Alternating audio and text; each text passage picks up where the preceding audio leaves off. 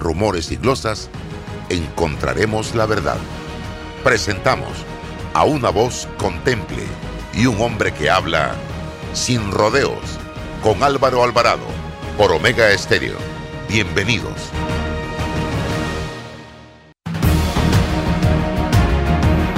¿Qué tal mis amigos? Tengan todos muy buenos días, bienvenidos. Estamos ya transmitiendo en vivo este es su programa Sin Rodeos a través de la poderosísima señal de Omega Estéreo 107.3 y 107.5, total cobertura nacional. También nos eh, puede sintonizar a través de nuestras redes sociales, nuestra plataforma de Instagram.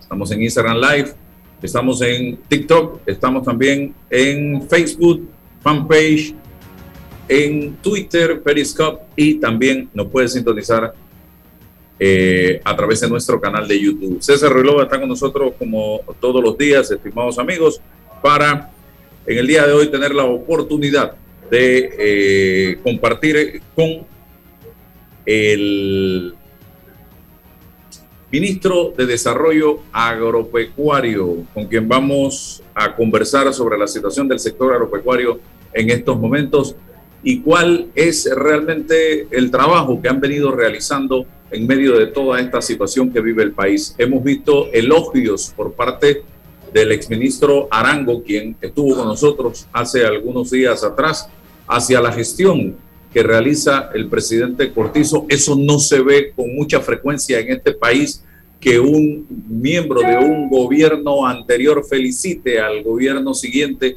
por el trabajo realizado y nos llamó poderosamente la atención, principalmente en materia agropecuaria. Quiero hoy, sí, desde este escenario, hacer mención de dos instituciones que se han convertido en ese héroe detrás de las cámaras, diría yo, y que creo que hay que hacerles un justo reconocimiento a dos instituciones, porque aquí siempre valoramos, aplaudimos el trabajo de los médicos, las enfermeras, los auxiliares de enfermería, los técnicos de salud. Aquí siempre hemos evaluado y valorado el trabajo del policía que ha estado en la calle rifándosela. Pero hoy quiero, César, hacer un justo reconocimiento y homenaje a la Autoridad de Innovación Gubernamental a cargo de el ingeniero Luis Oliva que muchas personas desconocen el trabajo que esta institución ha estado realizando durante toda esta pandemia. Y han estado 24/7 laborando y dándonos a nosotros las herramientas modernas para poder echar adelante muchos de estos temas de Vale Digital, el tema de la eh, educación a través eh, virtual y, y tantas otras cosas que hoy se nos escapan y no paran de trabajar ese equipo con las uñas a veces eh, de la Autoridad de Innovación Gubernamental. Así que mi respeto para su cabeza, que es Luis eh, Oliva, que está al frente de este equipo. También 93 años al servicio de el pueblo panameño y al servicio de este país. El Instituto Conmemorativo Gorgas, otro gran héroe gigantesco, Superman, que ha estado trabajando duro desde el día uno de esta pandemia en materia de ciencia, en materia científica. Así que para el doctor Pascale y todo ese equipo de profesionales que están allí, panameños todos, mi abrazo y mi aplauso hoy celebrando 93 años de estar presente en este país. Entonces, Redova, le damos la bienvenida ya al ministro eh, Augusto Valderrama, que está con nosotros. Eh, César.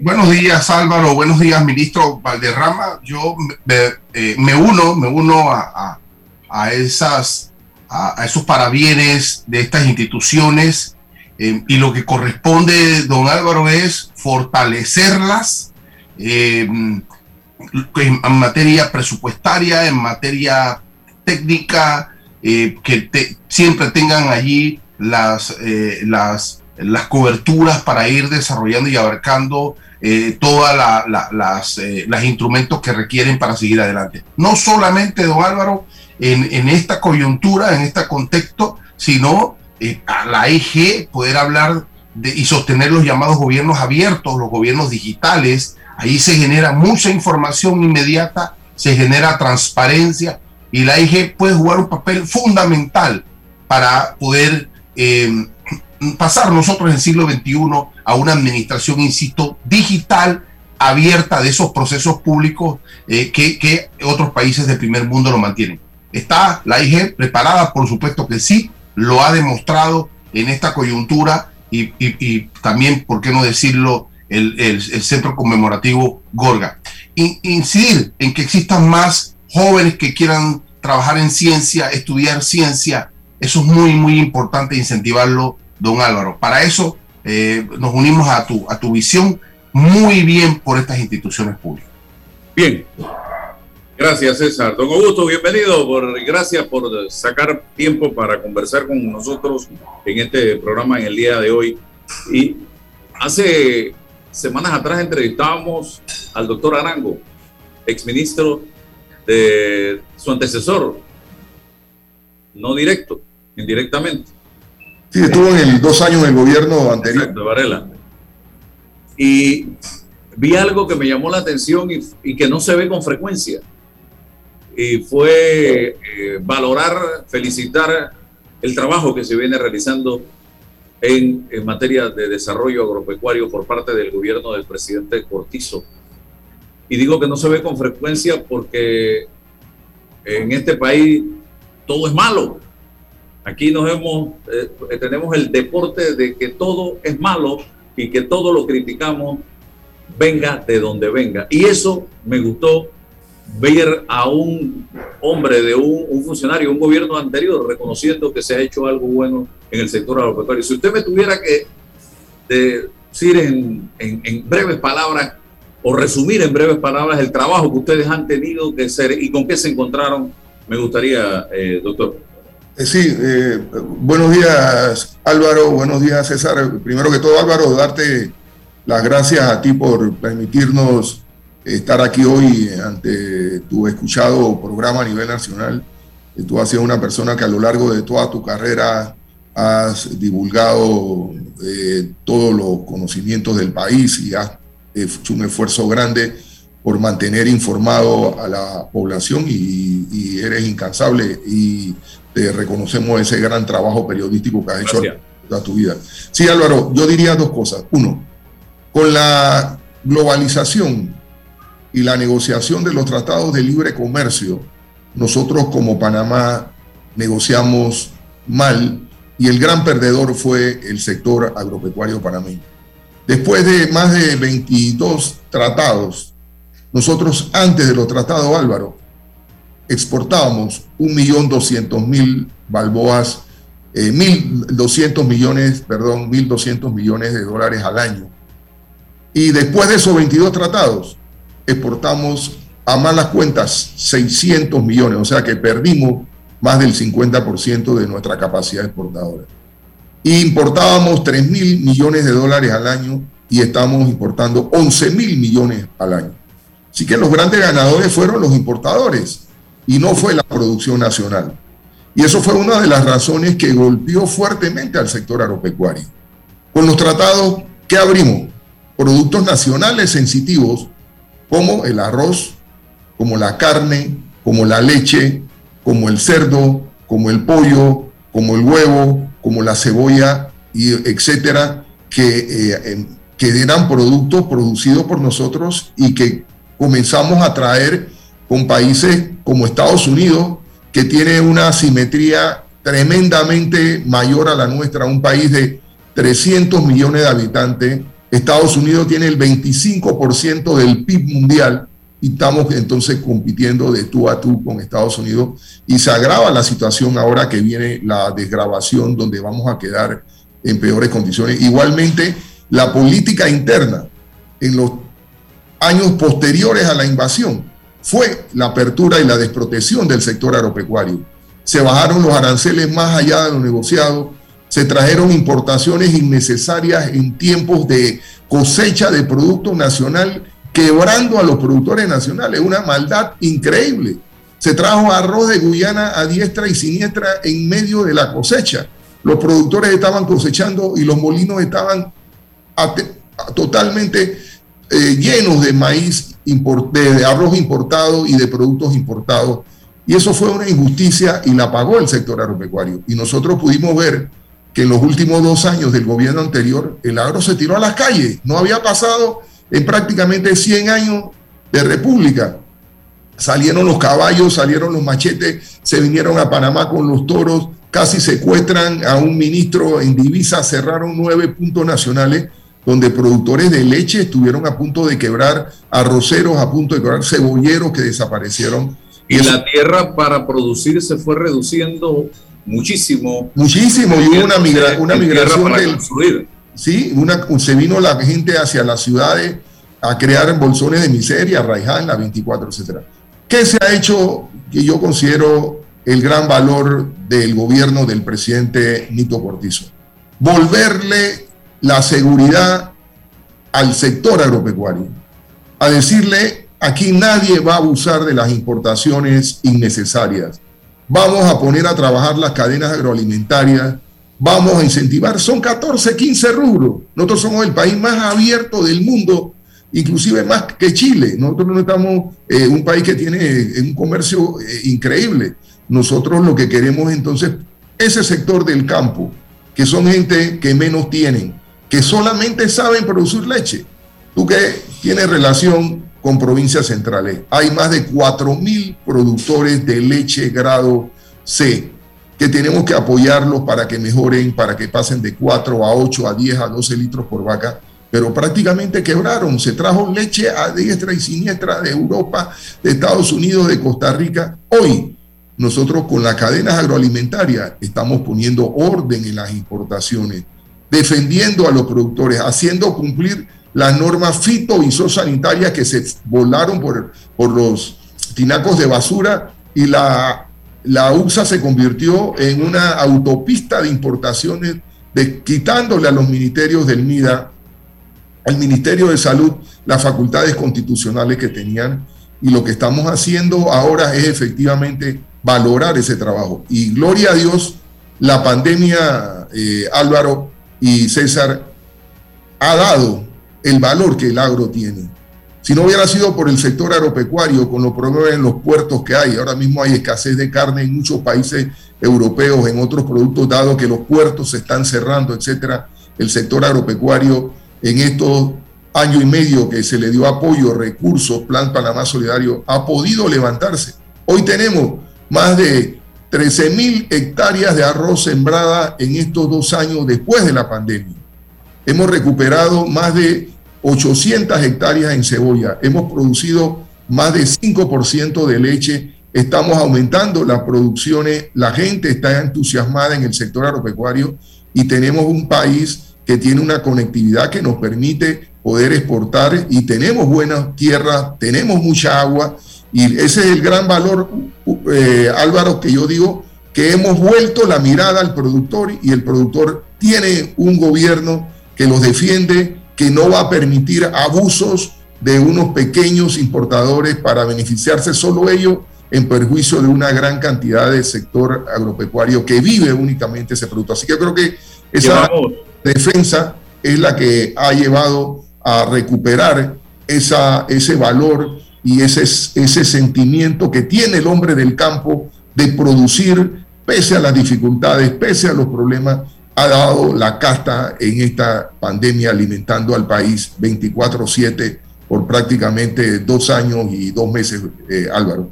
Eso es algo que hay que resaltar, ministro. Llevamos 17 meses de pandemia.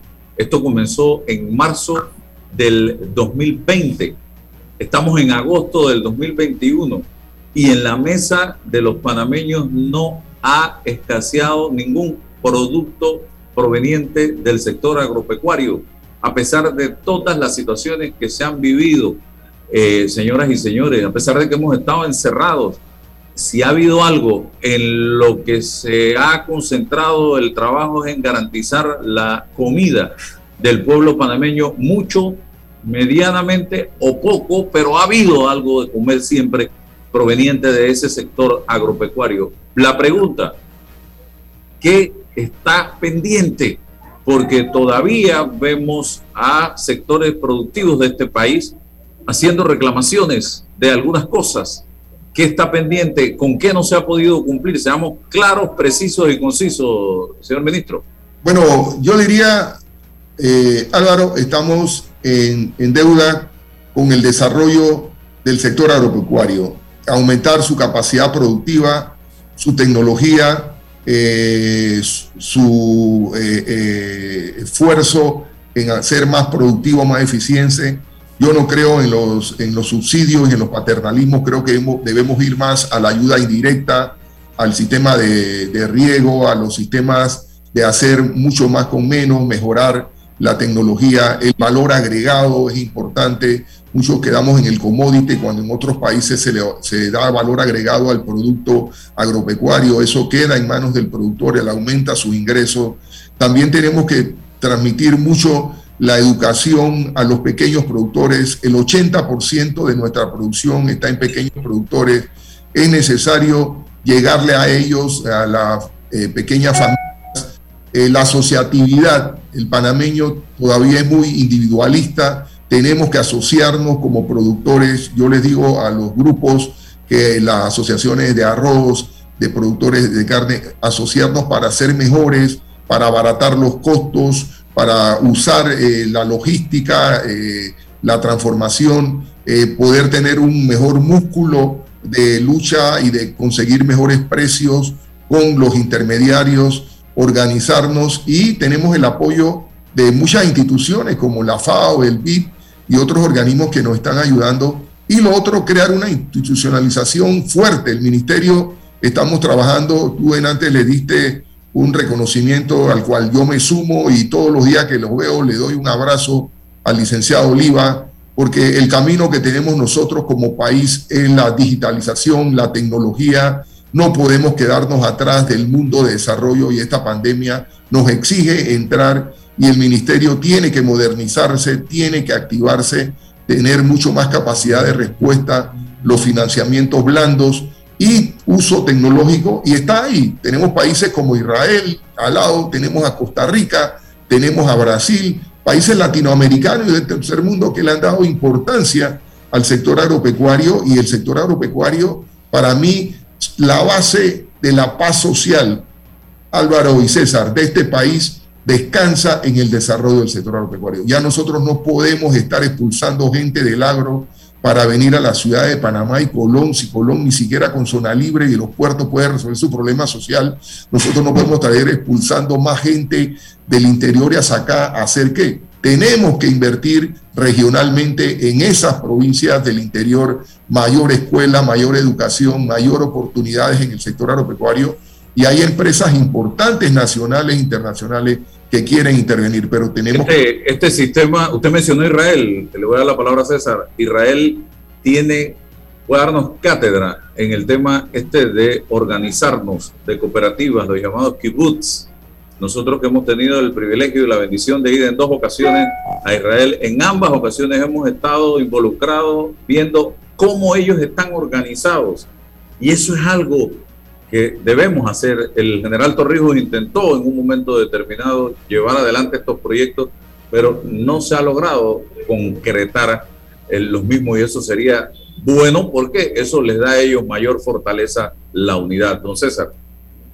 Ministro, acá hemos tenido la oportunidad de conversar con, con eh, líderes en el sector agropecuario, gente de, Chiriquí, gente de Azuero, y creo que ellos mismos han dicho que esa división por sector o por área no ha permitido un diálogo fluido para la construcción de una política de Estado en materia pues, de agropecuaria.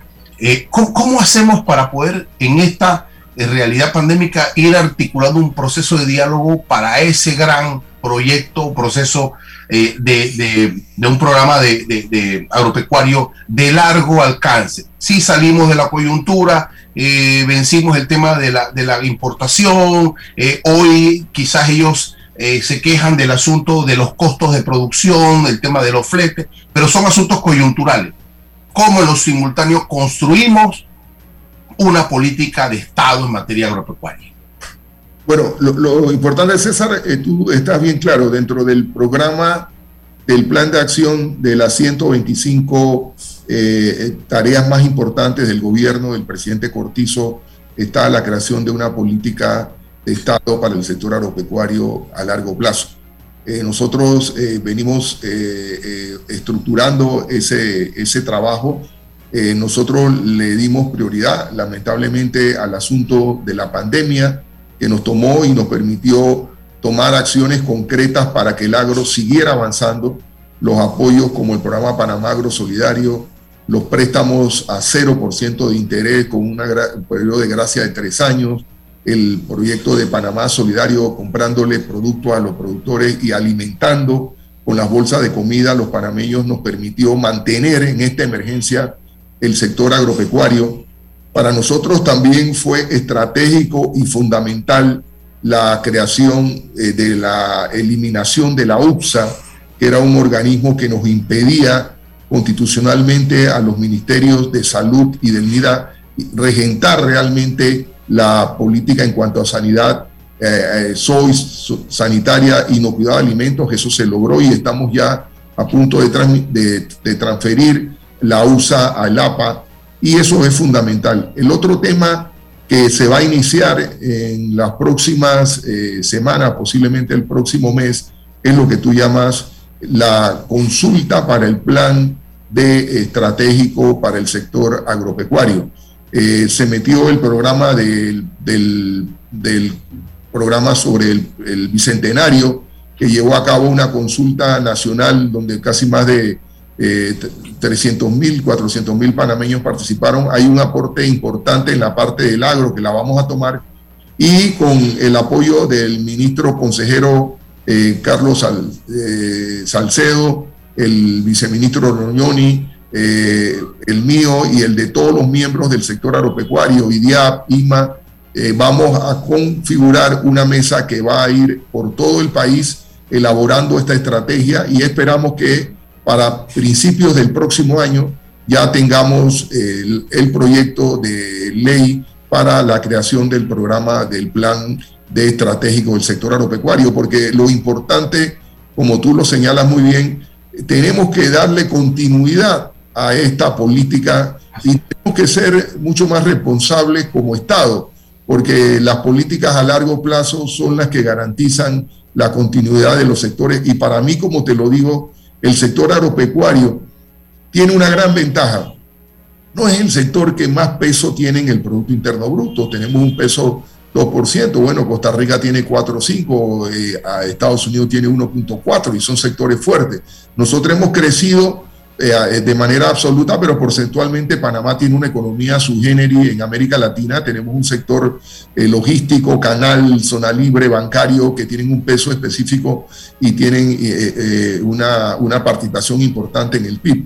Pero el sector agropecuario tiene prácticamente el 15% del empleo directo en el agro y si le sumas el sector eh, de la eh, empresa agropecuaria, tenemos aproximadamente entre el 25 o el 30% del, de, la, de la producción de los trabajos de la economía formal y si metemos la informal todavía es mayor. Entonces, el agro tiene que tener una política porque tiene la capacidad de llegar a todos los sectores, sobre todo los más vulnerables, y tenemos que invertir. Y un empleo en el agro anda alrededor de una inversión de 20 mil, 50 mil balboa.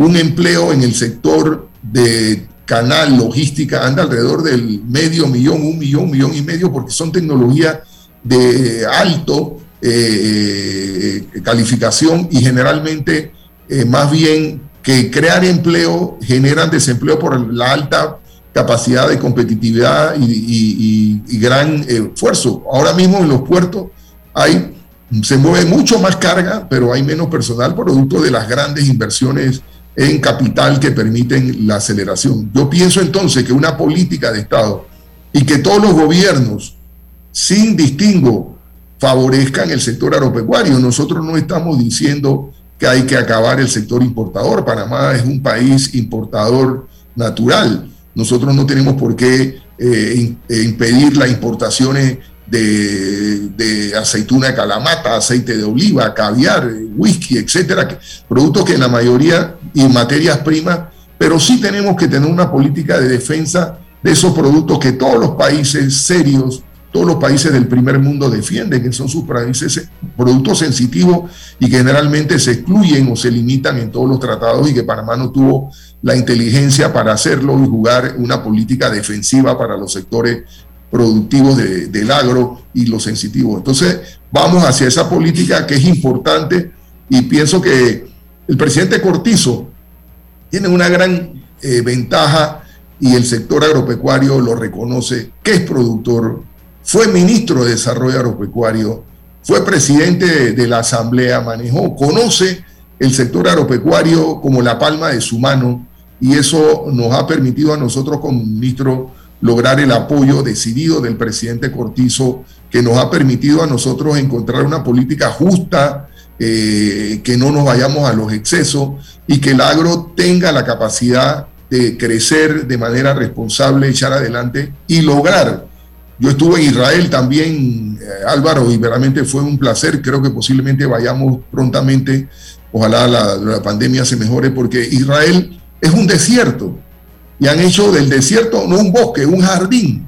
Y han, eh, con falta de agua, exportado agua. Yo estuve en la, en la Universidad Ben Gurión, en Berchava, estuve conversando con uno de los técnicos más grandes del mundo en el manejo de agua israelí, que ha estado en Panamá, y lo que nos ha dicho, señores, usted lo que le sobra es agua.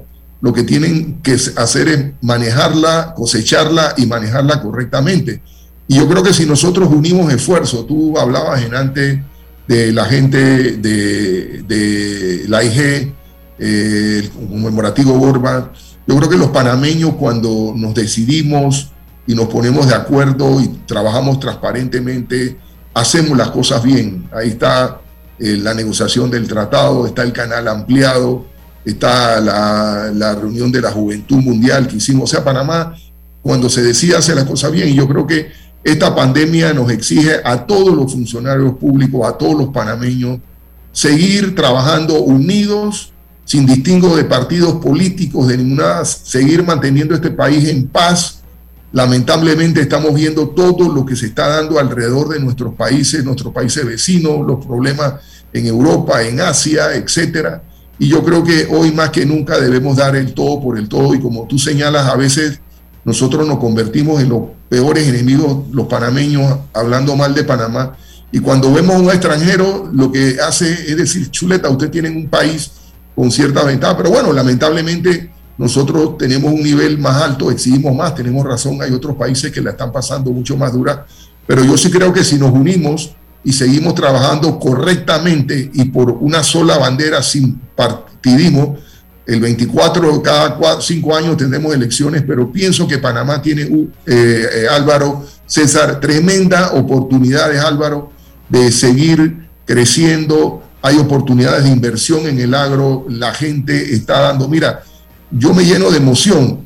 Tuvimos en una escuela de campo de arroz en Santiago, donde el ingeniero Benjamín Name, junto con la Comunidad Económica Europea y el Instituto Interamericano de Cooperación Agrícola ICA, estamos trabajando con los arroceros. Actualmente, la hectárea de arroz anda aproximadamente por 2.300 balboas la hectárea. En la escuela que estamos haciendo, tenemos 16 escuelas, doctor Name, va a cosechar arroz esta semana a 1.200 dólares la hectárea, precio de Estados Unidos, costo de Estados Unidos. ¿Y cómo lo ha hecho? Nos hemos dado cuenta que estamos utilizando más productos de lo que necesitamos. Tenemos cuatro quintales de semilla por hectárea cuando se debe solamente aplicar 1.75 y nos está dando los mismos resultados 120 quintales por hectárea en la finca del doctor Name. Tenemos que hacer estudio de suelo. Estamos aplicando 5 o 6 quintales de abono cuando con el estudio de suelo nos da eh, la, la, precisión de que solamente se necesitan 2 o 3 quintales. Hay un ahorro importantísimo también ahí. Y han descubierto un insecticida natural, biológico, que se llama miel de caña fermentada, Guarapo y le está ahorrando de 20 dólares el litro de, insecticida a 10 centavos el litro y eso le ha producido prácticamente un ahorro de 1.300 dólares por hectárea. Eso nos pone en esa finca, que ya hay varias en el país, a competir de tú a tú con el costo de los Estados Unidos. Eficiencia, eso se llama eficiencia. Hacer más con menos, correcto. Oiga, tres cosas rapiditas que el tiempo se nos está agotando. El tema del costo de los alimentos. Estamos viendo un alza desenfrenada en muchos de los alimentos eh, que consumen los panameños, sea producidos en Panamá o importados. el argumento, el flete de China, porque ahora es el flete de China el responsable de todo. Lo segundo, ya UPSA es historia patria o todavía hay por ahí eh, la UPSA haciendo daño a pesar de la nueva ley que se aprobó en la Asamblea y eh, la peste porcina. ¿Qué controles se está teniendo por parte del Ministerio en cuanto a ese tema? La primera pregunta, Álvaro y César, uno, definitivamente eh, la pandemia ha enredado al mundo y lo va a seguir enredando. Ayer, eh, antes de ayer, nos informaron que el puerto más grande de China cerró por problemas de la peste delta y el COVID. China es uno de los primeros países exportadores de muchos productos y no solamente es el problema del flete. El flete eh, regularmente, Álvaro, está entre 2.000 a 4.000 balboas. Subió a 15.000 y la última semana está en 20.000 el costo por contenedor. Entonces, eso definitivamente encarece. En el caso del petróleo, ha estado subiendo eh, unas calores horrorosas en el área eh, de Europa, Estados Unidos, eh, toda una serie de problemas y los consumos. España estaba viendo ayer que había llegado el costo de la electricidad más alta en toda la historia, casi 117 euros el kilovatio hora, eh, el megavatio hora. Entonces, eso ha originado aumentos en los fertilizantes de 17, la urea te pasa a 36. nosotros nos hemos reunido con todos los importadores de productos agropecuarios eh, a través de Andia y otras organizaciones y le hemos pedido que por favor nosotros no queremos que nadie pierda plata, pero tampoco que no se abuse con los precios de los insumos del sector agropecuario, dado que esto es importante para la paz social y la alimentación de mucha gente que está pasando la dura y que no tiene trabajo y que estamos haciendo. Nosotros le hemos reunido con ellos, han entrado en, nuestra solicitud y nosotros estamos monitoreando los precios y hemos señalado que si hay la necesidad por urgencia y seguridad del país de regular no los precios, sino el margen de utilidad, nosotros lo tendremos que hacer, lo haremos, que no preferimos no estar en regulación, pero cuando se dio el problema de la, de la pandemia se regularon los alcoholes, se reguló las mascarillas y toda una serie de cosas. El margen de utilidad. No estamos hablando de precio porque sí los precios están subiendo. Así que yo pienso mantenernos en eso y sobre todo también hacer un llamado a los productores que no vayamos también viendo alternativas de otro orden como los biológicos, etcétera, que se pueden ir utilizando. Estamos monitoreando eso y también estamos monitoreando los precios. Los precios algunos suben, algunos bajan. Eh, lo importante es que el producto más caro es el que no existe. Yo sí eh, le digo a los consumidores y le hago un llamado.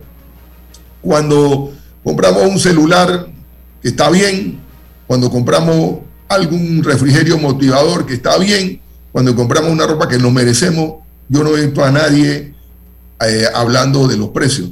Pero yo sí le digo a ustedes que producir cuesta. No hay una actividad más riesgosa que el sector agropecuario. Tú siembras, llueve, no llueve. Llueve demasiado, se daña. Llueve poco, se daña. Viene el problema de la plaga. Cayó la plaga, no la plaga. Se murió el ternero, no se murió el terreno. En la noche hay que darle vuelta, que si quieren robarte el toro. O sea, es una actividad bien difícil donde la gente tiene que dar su sacrificio. No digo que, que tienen, yo sí también le planteo a los productores que nosotros no podemos jugar con precios excesivos. Este es el momento de todo sobrevivir ganar lo correcto, pero el, el juega vivo hay que acabarlo.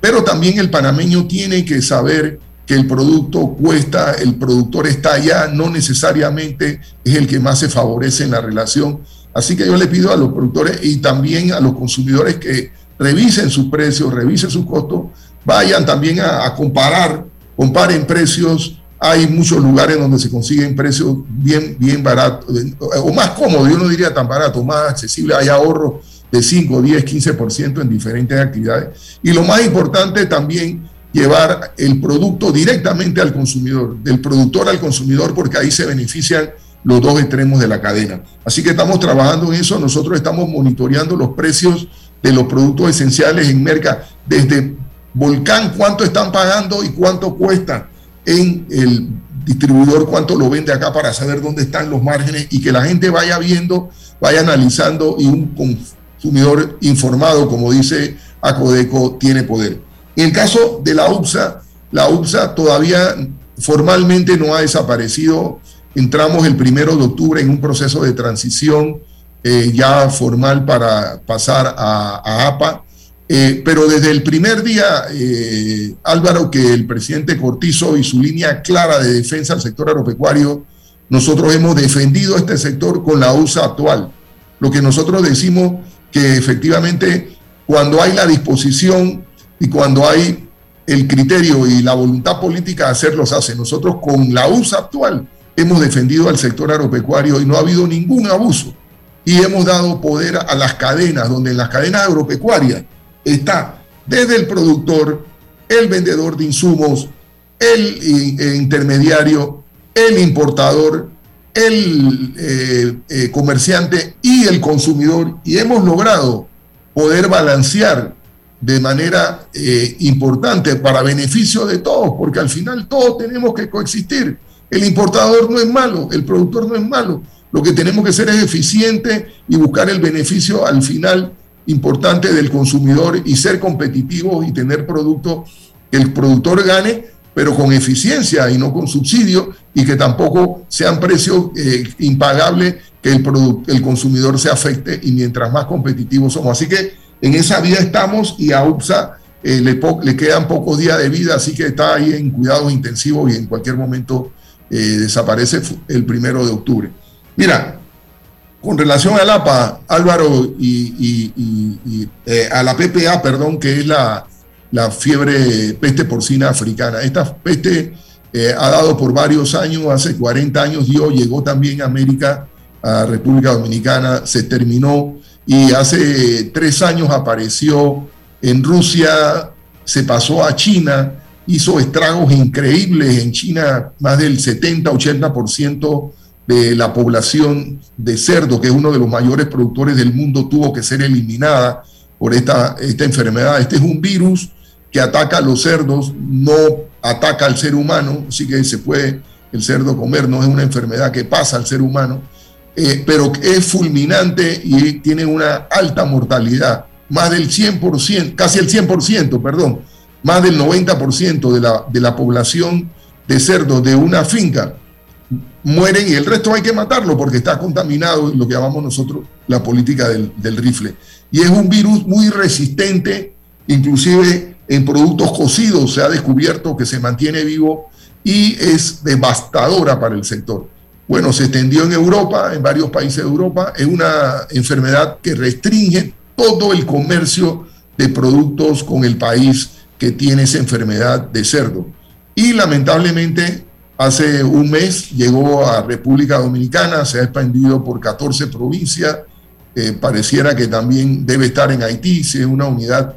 Y eh, hemos declarado una emergencia nacional que ya fue declarada hace dos años para reforzar todos los puertos, aeropuertos, zonas limítrofes eh, y todo eh, producto que venga de República Dominicana, que está ya señalada como un país que, que tiene la enfermedad, es decomisado y es destruido y eh, se multa a la persona que lo trae. Estamos descubriendo eh, pasajeros de las líneas aéreas, ya hemos descubierto a través de la Fuerza Canina, nosotros tenemos una de, una de las fuerzas caninas mejor de, de toda la región, inclusive hemos sido escogidos para hacer el centro de capacitación canino para Centroamérica y el Caribe en Panamá. Iniciaremos con República Dominicana y Belice a finales de este mes el primer curso para perros en transportar alimentos, plantas, etcétera.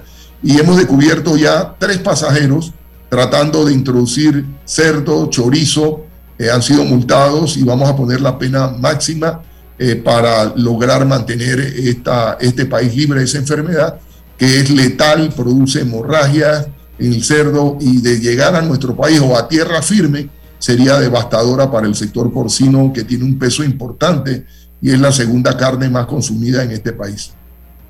César, para terminar, alguna dos o tres comentarios muy, muy breves. Eh, la reflexión del ministro sobre el hecho de que han podido trabajar con la institucionalidad de AUPSA, pero imponiendo el sello personal de transparencia, de apertura. Entonces nos pone en perspectiva de esto, del hombre, del funcionario y la institucionalidad, ¿no? Porque no, o no necesariamente tiene que desaparecer una ley, una institución, es el hombre, es el servidor que lo haga racionalmente, con transparencia. Eso nos pone en perspectiva no solamente con la UPSA, con la institucionalidad, institucionalidad del país.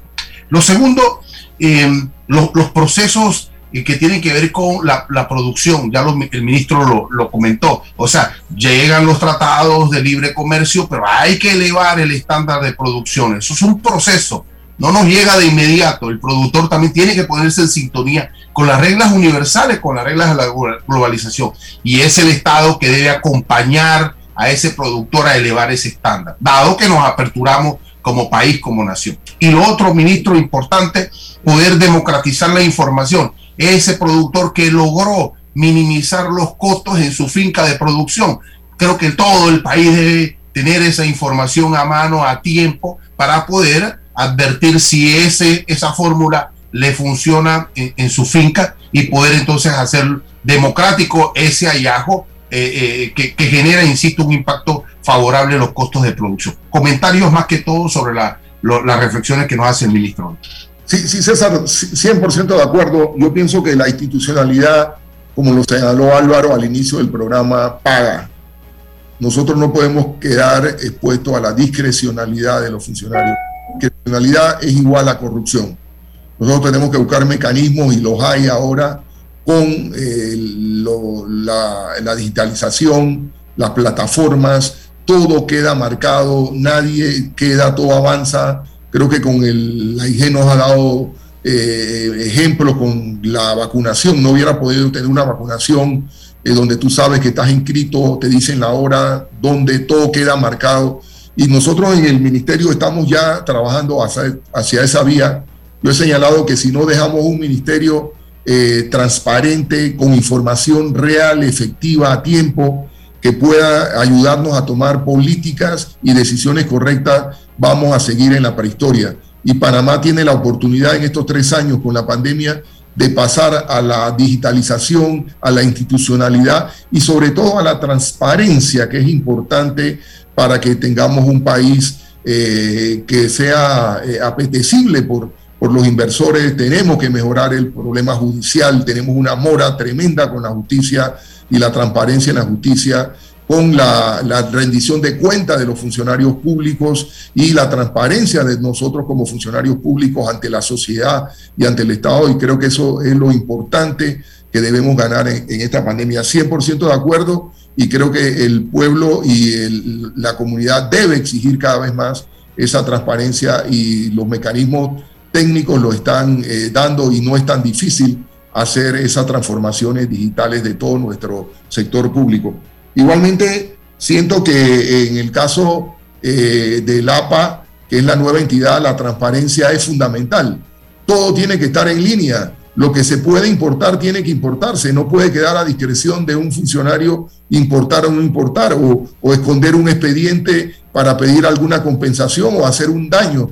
Yo creo que la transparencia para APA es lo que estamos buscando, que es la tramitología fundamentalmente, y se le dé seguimiento a cada expediente, dónde está, qué tiene, y que la gente pueda accesar directamente sin tener que ir a la oficina y darle seguimiento. Así que en esa parte Queremos convertir la APA, que es la Asociación de la, Autoridad de Trámite para todo el proceso de importación, exportación y producción nacional, totalmente transparente y totalmente digitalizado.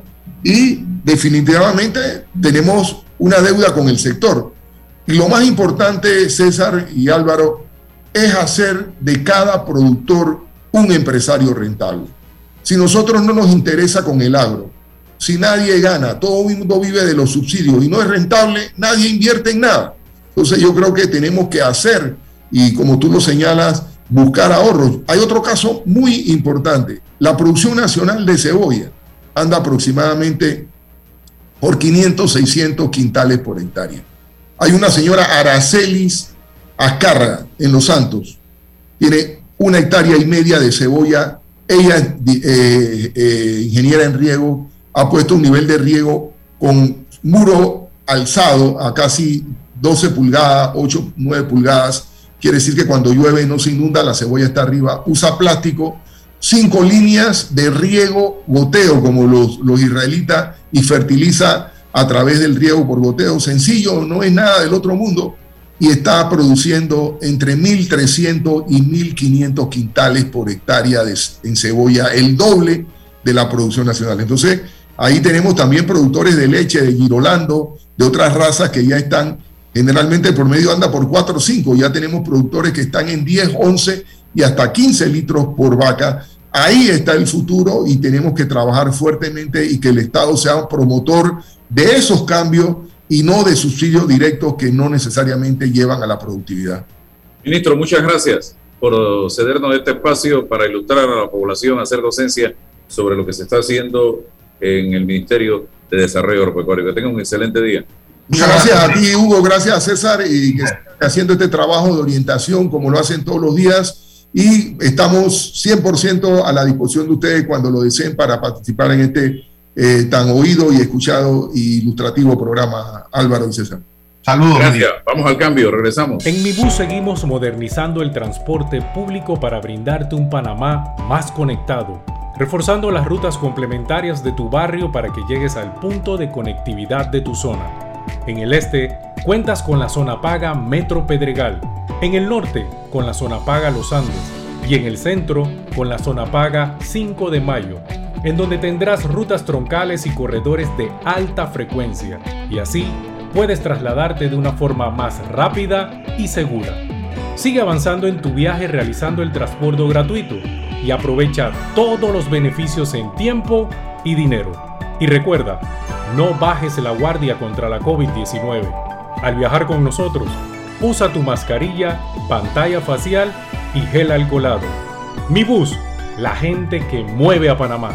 En Caja de Ahorros tenemos préstamos personales para la doctora, para el de la empresa privada, para la profe, para el jubilado, para el funcionario, para el policía para todos. Solicita el tuyo y con el desembolso participas para ganar un año de tu nuevo préstamo gratis. Caja de Ahorros, el banco de la familia parameña. Aprobado por la JCJ mediante resolución número MEF RES 2021-1649 del 4 de agosto de 2021. Promoción válida del 15 de agosto al 31 de octubre de 2021. Ver términos y condiciones en www.cajadeahorros.com.pa. ¿Sabías que Cobre Panamá trabaja de la mano de organizaciones de investigación científica para la protección y conservación de especies como el Fondo Peregrino, Sea Turtle Conservancy, Instituto Smithsonian de Investigaciones Tropicales y Yaguará? Cobre Panamá. Estamos transformando vidas. Bueno, me voy a comer con una estrella. Mmm. Espérate, ¿y tu esposa sabe? Claro, ella sabe que la estrella del sabor es American Star. Y por eso en la casa comemos delicioso. American Star, el tasajo, jamón, chorizos y embutidos más suaves, económicos y con el sabor que le gusta a todos. ¡Oh! ¿Me invitas a conocer esa estrella? Busca la estrella roja y azul American Star, la estrella de tu cocina. Panama Ports se mantiene en su compromiso de apoyar al desarrollo económico del país. Hemos aportado en todos los sectores apoyando a las comunidades más vulnerables, dotando los hospitales, respaldando la vacunación masiva en el país y la de nuestros colaboradores, para brindar nuestra labor día y noche. Para los próximos 25 años, se proyecta que Panama Ports realizará pagos adicionales directos al Estado por movimiento de contenedores de 24 millones al año y pagos en concepto de dividendos de 7 millones mínimos al año. Nuestra labor continuará para que en los próximos 25 años Panamá siga avanzando por un mejor mañana para todos los panameños. Panama Ports, 25 años unidos a Panamá. Estimado usuario, recordamos que el reglamento del viajero prohíbe la venta de buonería dentro y fuera de las instalaciones del metro. El incumplimiento de estas disposiciones conlleva sanciones. Cuida tu metro, cumple las normas. Déjate llevar por la frescura del pollo melo, panameño como tú. Déjate llevar por la frescura del pollo melo. Variedad y calidad. Melo. Frescura de altos estándares. la calidad es una promesa. Para llevarte el pollo melo siempre fresco hasta tu mesa. Déjate llevar por la frescura del pollo melo. Por su sabor y calidad lo prefiero. Déjate en Mi Bus seguimos modernizando el transporte público para brindarte un Panamá más conectado, reforzando las rutas complementarias de tu barrio para que llegues al punto de conectividad de tu zona. En el este, cuentas con la zona paga Metro Pedregal, en el norte, con la zona paga Los Andes, y en el centro, con la zona paga 5 de Mayo, en donde tendrás rutas troncales y corredores de alta frecuencia, y así puedes trasladarte de una forma más rápida y segura. Sigue avanzando en tu viaje realizando el transporte gratuito y aprovecha todos los beneficios en tiempo y dinero. Y recuerda, no bajes la guardia contra la COVID-19. Al viajar con nosotros, usa tu mascarilla, pantalla facial y gel alcoholado. Mi bus, la gente que mueve a Panamá. Descarga ya la nueva billetera electrónica nacional BEN de Banco Nacional de Panamá, tu app de cuenta virtual que te permitirá realizar pagos, consultas, recargas, transferencias y retiros en cajeros automáticos, todo de manera fácil, rápida y segura. Envía y recibe dinero utilizando tu celular. Banco Nacional de Panamá, grande como tú. Hay un delito que va en aumento, que se aprovecha de la buena fe de los ciudadanos. Yo estoy aquí construido aquí en mi carro solamente suyo y mi persona.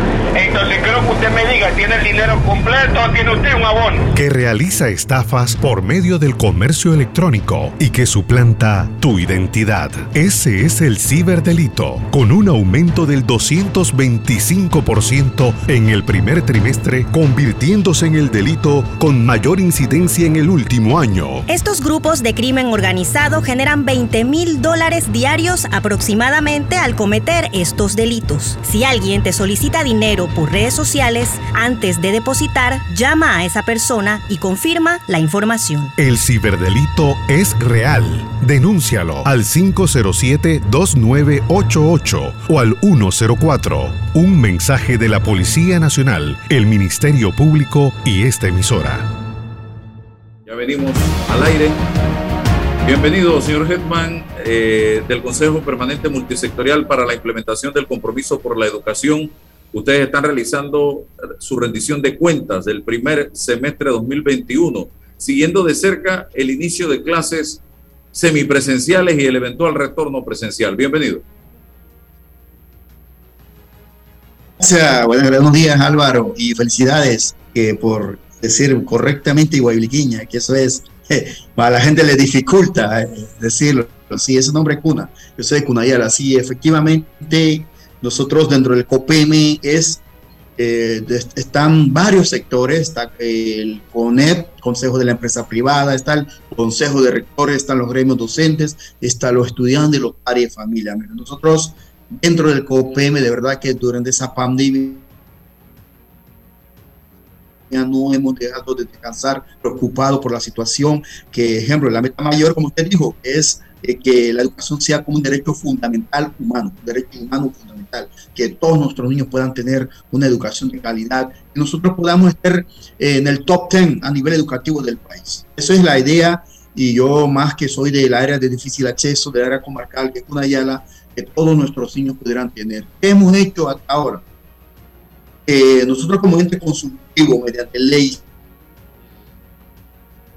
59, eh, como ente consultivo del Meduca asesor, nosotros le estamos dando herramientas para ese tiempo que es uno, se le dio los protocolos de, de, poder reabrir las clases, de reinicio de las clases.